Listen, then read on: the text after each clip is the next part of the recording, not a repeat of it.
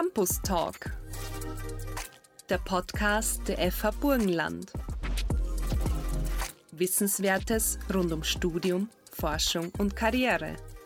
In der heutigen Podcast-Folge spreche ich mit Christian Bühl, Leiter des Departments Informationstechnologie, über das Klischee der Nerds, warum IT-Expertinnen und Experten gefragter denn je sind und warum es Absolventinnen und Absolventen des Departments vor allem jetzt leichter am Arbeitsmarkt haben.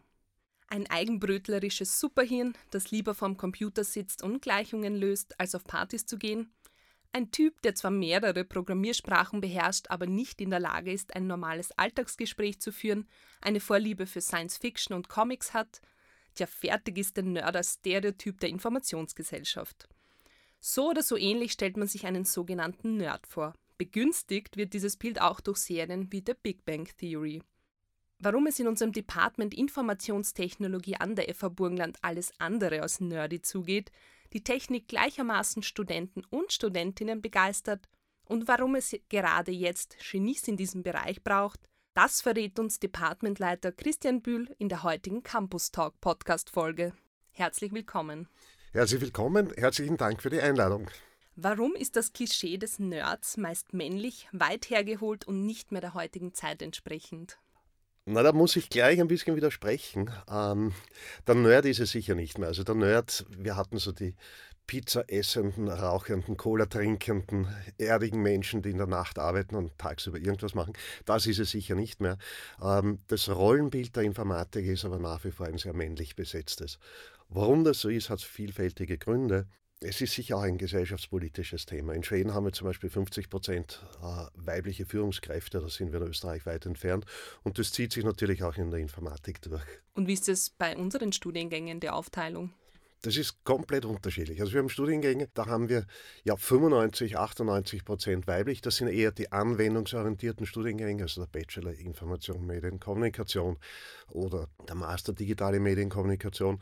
Ähm, und in den eher technisch orientierten Studiengängen haben wir etwa ein Drittel weibliche Studierende. Und, und das ist ganz gut. Da liegen wir im Österreich-Schnitt drinnen.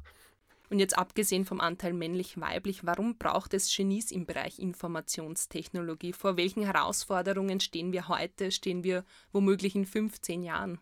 Die Informatik kommt in immer mehr Lebensbereiche hinein. Sie ist einfach nicht mehr wegzudenken. Das ist eine Entwicklung, die haben wir die letzten Jahre gesehen und die wird auch weitergehen. Ich sage jetzt mal das große Schlagwort Digitalisierung. Und wir brauchen einfach Menschen, die die, die, die, die Digitalisierung verstehen und damit umgehen können. Also eher anwendungsorientiert arbeiten. Wir brauchen Menschen, die den Einsatz und den Nutzen der Digitalisierung aber auch in Geschäftsabläufen erkennen und quasi begreifbar, erklärbar machen. Und last but not least brauchen wir auch Leute, die dann tatsächlich die Technologien dahinter entwickeln und, und implementieren. Und diese drei Bereiche decke ich bei mir im Department sehr gut ab. Und wie sieht es gerade am Arbeitsmarkt aus? Würdest du sagen, gerade jetzt brauchen wir Absolventinnen und Absolventen aus diesem Bereich? Ähm, auch da sehen wir schon seit vielen Jahren, dass die Fachkräftenachfrage in der IT extrem hoch ist. Wenn ich heute gut ausgebildeter Informatiker bin, suche ich es mir aus, wo ich arbeiten kann. Ich suche mir die spannenden Projekte.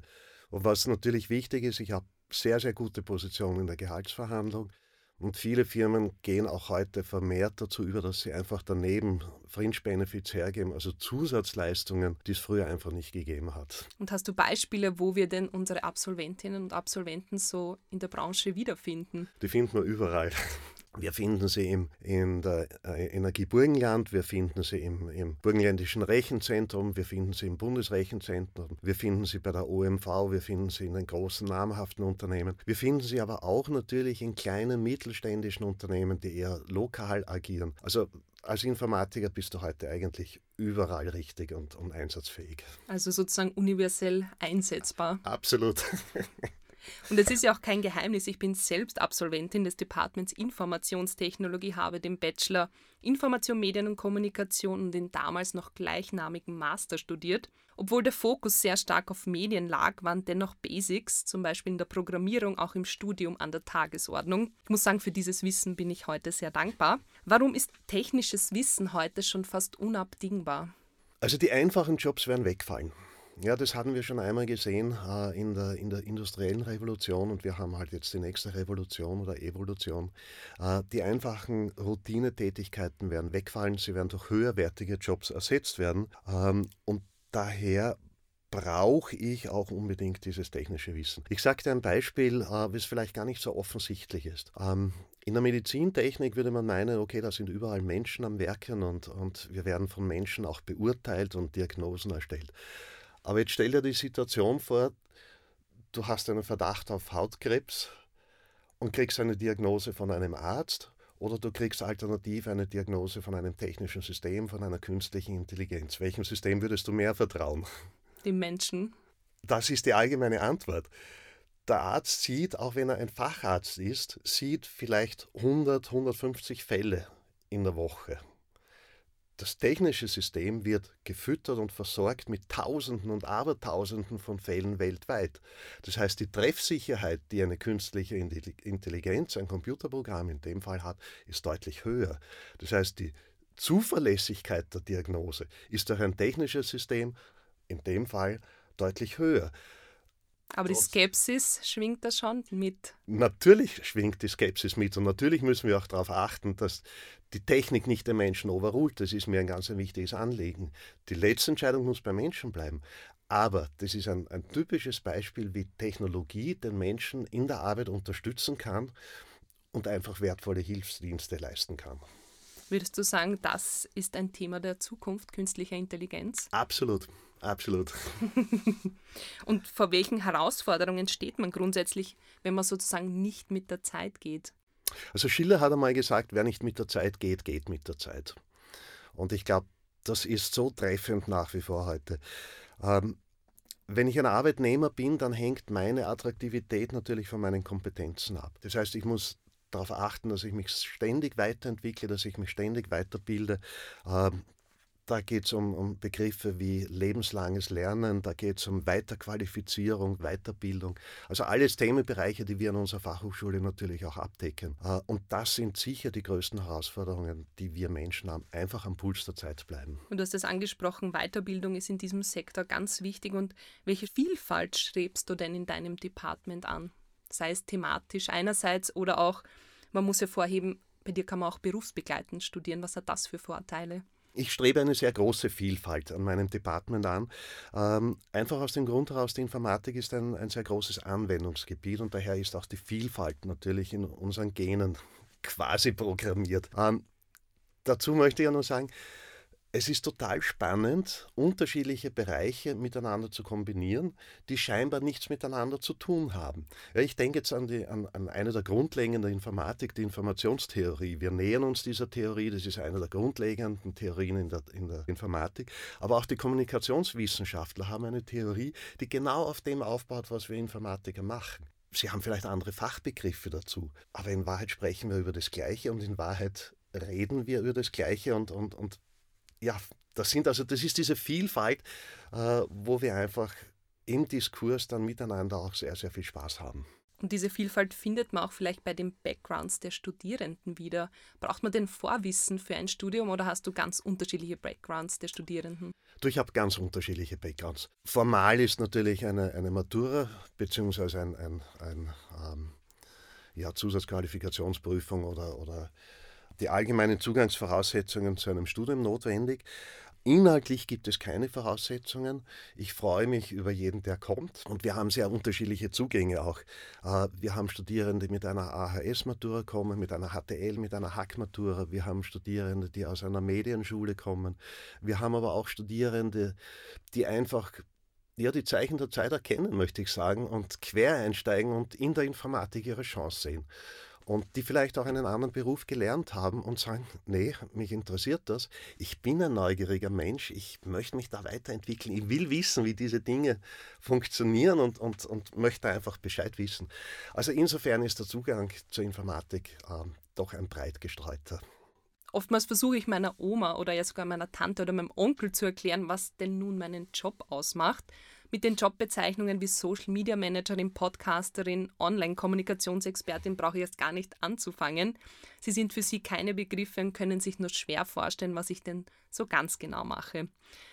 Warum sind gerade jene Jobs, die man häufiger nur schwer erklären kann, meist jene, die den Puls der Zeit treffen? Ja, weil die natürlich mit Halbschlagwörtern versehen sind.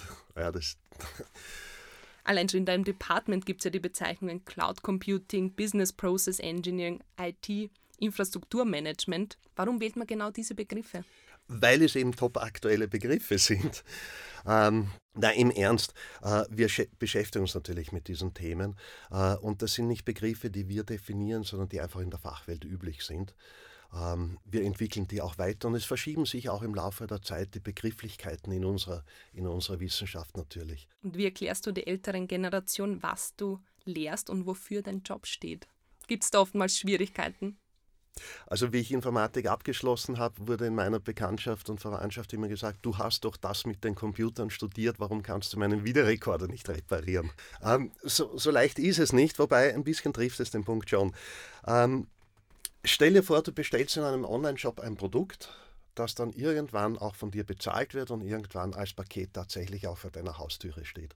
Sondern wir Informatiker sind einfach dafür zuständig, dass diese Systeme gebaut werden, dass sie funktionieren, dass du bezahlen kannst, dass du die Informationen vorneweg bekommst.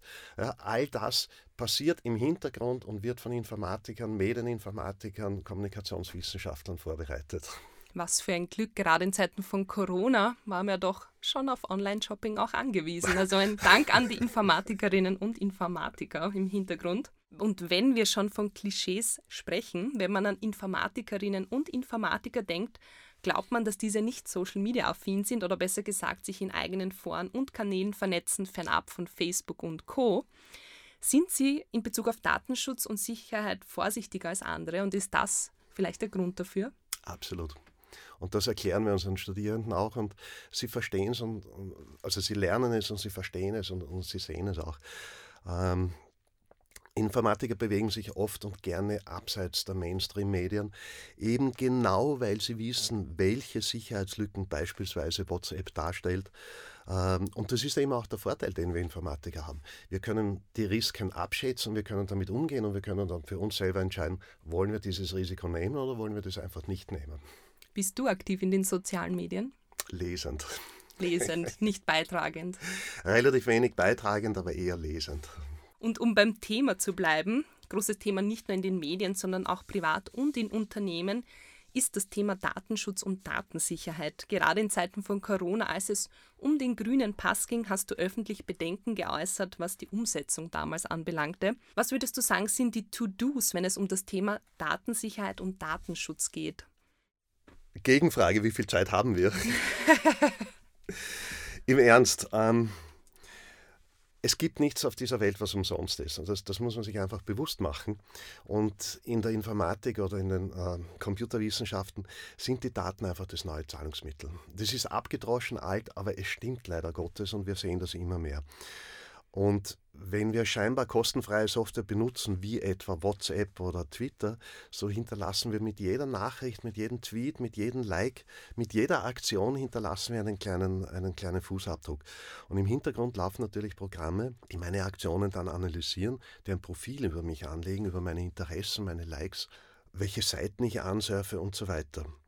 Und diese Profile dienen dann natürlich in weiterer Folge dazu, mir gezielt Werbung zuzuspielen oder aber mich gezielt auch mit weiteren Informationen in dieser Blase zu versorgen.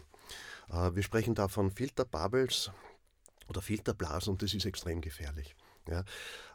Es ist deswegen so gefährlich, weil ich in meinen Ansichten, Interessen und Meinungen verstärkt werde und weil ich natürlich großteils auch nur die Meinungen angezeigt bekomme, die ich selber habe.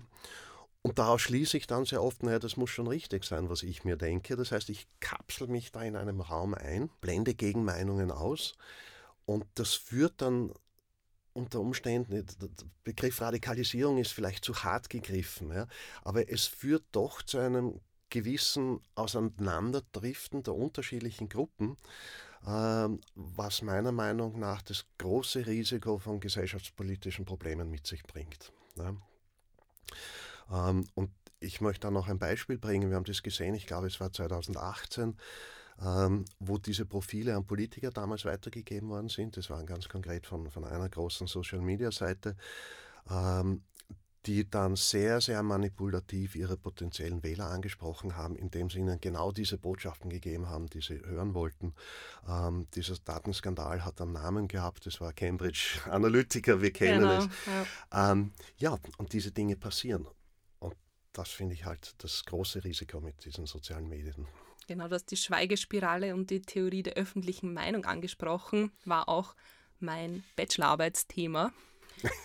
und grundsätzlich Datenschutz, Datensicherheit, das sind Begriffe, mit denen man oftmals als Person nichts anfangen kann. Geht es da um meine Passwörter oder was, auf was muss ich achten? Darf ich Social Media nicht verwenden oder meiner besten Freundin, meinem besten Freund eine WhatsApp-Nachricht jetzt schreiben? Grundsätzlich hast du alltagstaugliche Tipps, die ich in meinen Alltag integrieren kann, um mein Leben und meine Daten sozusagen sicherer zu machen. Absolut. Also mein, mein erster und wichtigster Tipp ist, so wenig wie möglich bekannt geben. Ja, also ich meine, es ist ja faszinierend, äh, dass man Tweets bekommt oder, oder Facebook-Einträge bekommt. Ich bin jetzt zwei Wochen auf den Kanarischen Inseln. Äh, drei Tage später kriegt man die ersten Bilder der, der ganzen Familie mit der, in der Freizeitaktivität. Ja, bitte, wem wäre denn vor, vor einigen Jahren eingefallen, in der Bezirkszeitung zu posten, dass ich jetzt zwei Wochen auf die Kanarischen Inseln fahre. Ja? Das heißt, ich muss so wenig wie möglich Daten über mich persönlich bekannt geben. Dazu kommt, dass das Netz nicht vergisst. Ja? Alles, was ich einmal gepostet habe im Netz, das steht dort auch im Netz und, und das ist einfach da. Und wir wissen auch, dass wenn zum Beispiel, wenn ich mich heute bewerbe, dass die HR-Abteilung meines potenziellen neuen Arbeitsgebers, na, die durchsuchen natürlich das Netz. Und wenn ich dann mit einem großen Sangria-Kübel am Strand stehe und mich gleichzeitig um eine Führungsposition bewerbe, dann ist das ein Bild, das nicht ganz zusammenpasst. Aber ich kann dieses Bild nicht mehr löschen. Ja, also aus dem heraus ist, ist mein erster Tipp, dass, dass man einfach so wenig wie möglich äh, bekannt gibt. Und der zweite Tipp, den ich habe, äh, du hast es auch schon angesprochen, Schlagwort Passwörter. Wir haben unzählige Systeme, an denen wir uns täglich anmelden oder anmelden müssen. Und äh, da haben wir natürlich mit Passwörtern ein, ein ziemlich großes Thema. Jetzt kann ich irgendwelche Gritzelwutz-Passwörter unaussprechlich verwenden. Ähm, interessanterweise, die, die Liste der gebräuchlichsten Passwörter ist immer noch 1, 2, 3 bis 8 oder A, B, C, D, E, F oder der eigene Geburtstag, der, der, der Name vom Haustier, vom Lebenspartner, von der Lebenspartnerin. Das sind alle super Passwörter, die alle geknackt werden können innerhalb kürzester Zeit. Äh, mein Tipp an dem ist, äh, verwende doch einfach ein, ein relativ komplexes Passwort, das kann auch scheinbar sinnlos sein, und speichere diese Passwörter in sogenannten äh, Passwort-Saves, damit du sie dann, wenn du sie brauchst, auch dort wieder abrufen kannst. Du musst ja nicht 300 Passwörter merken. Aber das Wichtige ist, mach es einfach ein nicht erratbares Passwort und verwende bei den unterschiedlichen Systemen unterschiedliche Passwörter. Nimm um Gottes Willen nicht dein FH Burgenland Passwort und verwende das für deinen privaten E-Mail-Account oder sonst irgendetwas. Das ist das absolut Schlimmste, was man tun kann. Und jetzt gibt es ja auch die Zwei-Faktoren-Authentifizierung, beispielsweise für Social-Media-Kanäle. Ist das auch ein Schritt in die richtige Richtung? Absolut, das ist ein wichtiger und richtiger Schritt, wenn mir das von den Systemen angeboten wird. Es ist halt immer die Frage, wie schnell reagieren die Systeme. Manche Systeme werden regulatorisch dazu gezwungen. Ich, ich möchte an die Bankensysteme denken. Dort ist es einfach gesetzliche Vorgabe. In anderen Bereichen ist es keine gesetzliche Vorgabe, aber ich glaube, dass die Zwei-Faktor-Authentifizierung ein richtiger Schritt ist. Und hast du auch Tipps für Unternehmen, um datensicherheitsrechtlich am neuesten Stand zu sein? Das ist kurz und prägnant. Punkt 1, Systeme aktuell halten. Äh, es gab ein großes Problem mit Ransomware, ich glaube es war in England vor einigen Jahren, wo die ähm, Spitäler einfach gehackt worden sind, weil einfach alte Betriebssysteme im Einsatz waren. Also halten Sie die Systeme aktuell. Der zweite wichtige Tipp für Unternehmen ist die Schulung der Mitarbeiter. Ich muss den Mitarbeiter darauf aufmerksam machen, welche Bedrohungsszenarien denn da draußen passieren. Und ich muss die Mitarbeiter darauf schulen, dass sie es erkennen. Und der dritte Tipp, lassen Sie sich als Mitarbeiter einfach angreifen. Es gibt Consulting-Unternehmen, die machen das professionell und die decken in einem abgesicherten Environment, ohne dass was passiert, decken die einfach Sicherheitslücken auf. Und das ist, sind sehr, sehr wertvolle Beiträge. Sehr wertvolle Tipps auch von dir, die man sich zu Herzen nehmen sollte. Und Beschäftigen sich unsere Studierenden auch eingehend mit diesem Thema? Natürlich in deinem Department, nehme ich an, wird es ein klares Ja sein. Absolut, das ist ein klares Ja. Äh, wir haben in jedem Studiengang äh, Lehrveranstaltungen zum Thema Datensicherheit und Datenschutz. Äh, wir bieten die Zertifizierung zum Datenschutzbeauftragten an. Die Zertifizierung wird vom TÜV Austria abgenommen. Also ja, ist natürlich an einem Informatikdepartement ein Muss und hast es gerade angesprochen, auch Mitarbeiterinnen und Mitarbeiter sollten fit in diesem Thema sein. Gerade in Zeiten von Corona standen ja viele Unternehmen vor der Herausforderung, ihr Unternehmen fit für die digitale Arbeitswelt zu machen. An der FH Burgenland warst unter anderem du federführend, um den Übergang der Präsenzlehre auf Online fließend und ohne sonstige Verluste durchführen zu können. Zu nennen hier sind beispielsweise Videotutorials für Mitarbeiterinnen und Mitarbeiter. Nun, heute stehen wir glücklicherweise wieder vor der Situation, dass vermehrt auf Präsenzlehre gesetzt wird, dort wo es unter den SafeFH-Maßnahmen möglich ist. Ist FH Burgenland pandemiesicher, was die Lehre betrifft? War das sozusagen die Probe dafür? Corona ist für viele IT-Abteilungen eine extrem große Herausforderung. Ähm, ja, wir waren vorbereitet. Ähm, wir hatten auch schon vorher die Möglichkeit, außerhalb der Fachhochschule zu arbeiten. Insofern waren unsere Systeme auch schon darauf eingestellt, äh, einen Remote-Zugriff zu gestatten. Was die Lehre anbelangt, wir haben natürlich Umfragen unter unseren Studierenden gemacht und die Studierenden haben uns in diesen Umfragen mit der Note sehr gut bewertet. Spricht klar für uns. Ich muss aber dazu sagen, wir freuen uns natürlich über jeden Studierenden und über jede Lehrveranstaltung, die wir wieder in Präsenz im Hörsaal machen. Und auch die fröhlichen Gesichter, Absolut. trotz Maske, aber man Absolut. freut sich über jeden Studenten und jede Absolut. Studentin, die man wieder sieht. Genau. Damit wir beim Thema bleiben, warum sollte jedes Unternehmen im Bereich digital gut aufgestellt sein? Was würdest du sagen, welches Wissen ist dafür notwendig, um das garantieren zu können? Das Wissen ist nicht im Unternehmen selbst, sondern das ist in den Mitarbeitern. Ja? Und ich glaube, dass einfach digitale Kompetenzen heute unabdingbar sind für einen guten Job aus Sicht des Mitarbeiters. Und gut ausgebildete Mitarbeiter und Mitarbeiterinnen sind unabdingbar für eine nachhaltige Entwicklung eines, eines Unternehmens. Dann können Innovationen entstehen, die uns auch in Zukunft helfen. Wir stehen vor der großen Herausforderung Klimakrise die ist nur durch CO2-Bepreisung nicht zu lösen. Da sind wir uns, glaube ich, alle einig. Da brauchen wir Innovationen. Und für diese Innovationen brauchen wir einfach auch gut ausgebildete und kompetente Mitarbeiter.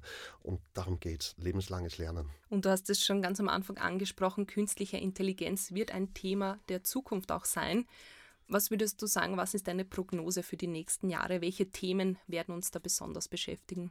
Also ganz sicher wird uns beschäftigen elektronische Währungen. Ob es der Bitcoin sein wird, bin ich mir nicht sicher. Der hat natürlich im, im Sinne der Nachhaltigkeit sehr große Probleme, was den Energiehunger anbelangt.